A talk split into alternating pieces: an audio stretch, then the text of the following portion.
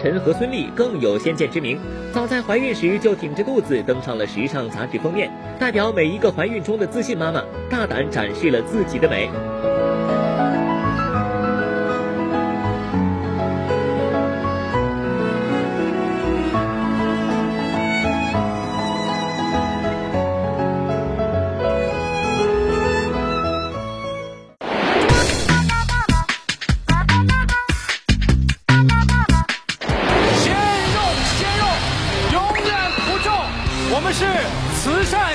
鲜肉，耶！我们的口号是“明明是第一”，耶！One two three，颜值创造，耶耶耶耶！或许因为跑男团长邓超也是2015年芭莎慈善夜的导演之一，今年晚宴现场与往年隆重正式的风格不同，几十位演员歌手分成三组为爱而战，开启竞技模式。争吵晚宴俨然一台华丽的综艺节目，娱乐慈善两不误。注意动作，三、二、一，Go！大屏幕上有了啊！一二三四五六七八九，来，三二一，左眼闭，右眼睁。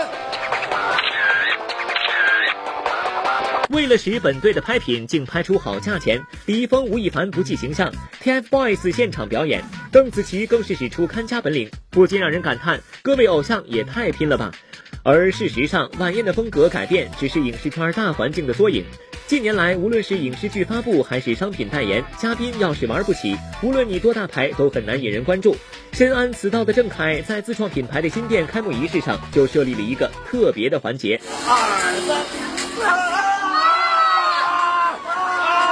在跑男也没有这么变态的游戏环节，就是其实就是一个好玩的灵感，尝试的做法，然后做成功了就成功了，做失败了也没也没什么。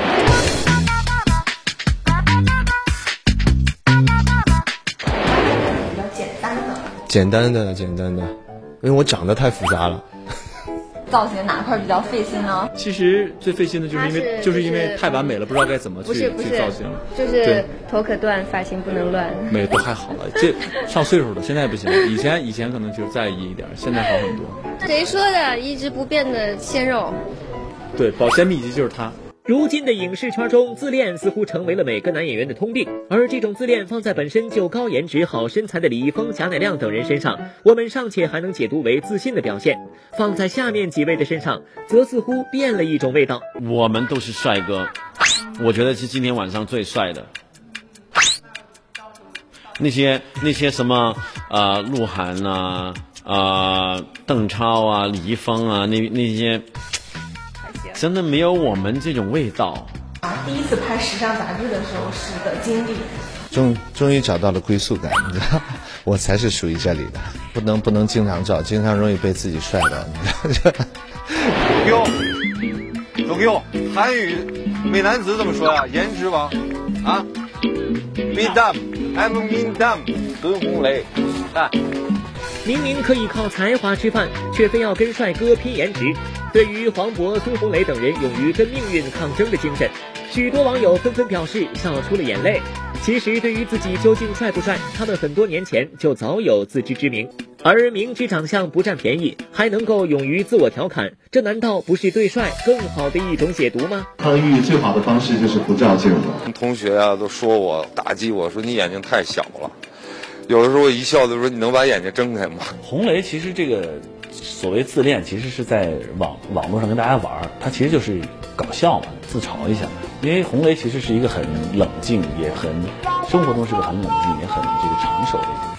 再来关注一下，由我们北京电视台文艺频道、上海东方娱乐频道、深圳都市频道、广州综合频道以及大型网站爱奇艺共同打造的一档全新音乐类魔唱综艺节目《隐藏的歌手》。这个节目呢，上周邀请到了情歌王子张信哲，可以说一时间让大家回忆起了很多经典的歌曲。那么本周的嘉宾会是谁呢？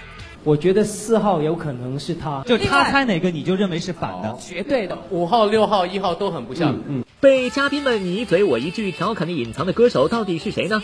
从十月十八日起，在 BTV 文艺频道播出的全新音乐类魔唱综艺节目《隐藏的歌手》，一经开播就取得了不俗的收视成绩。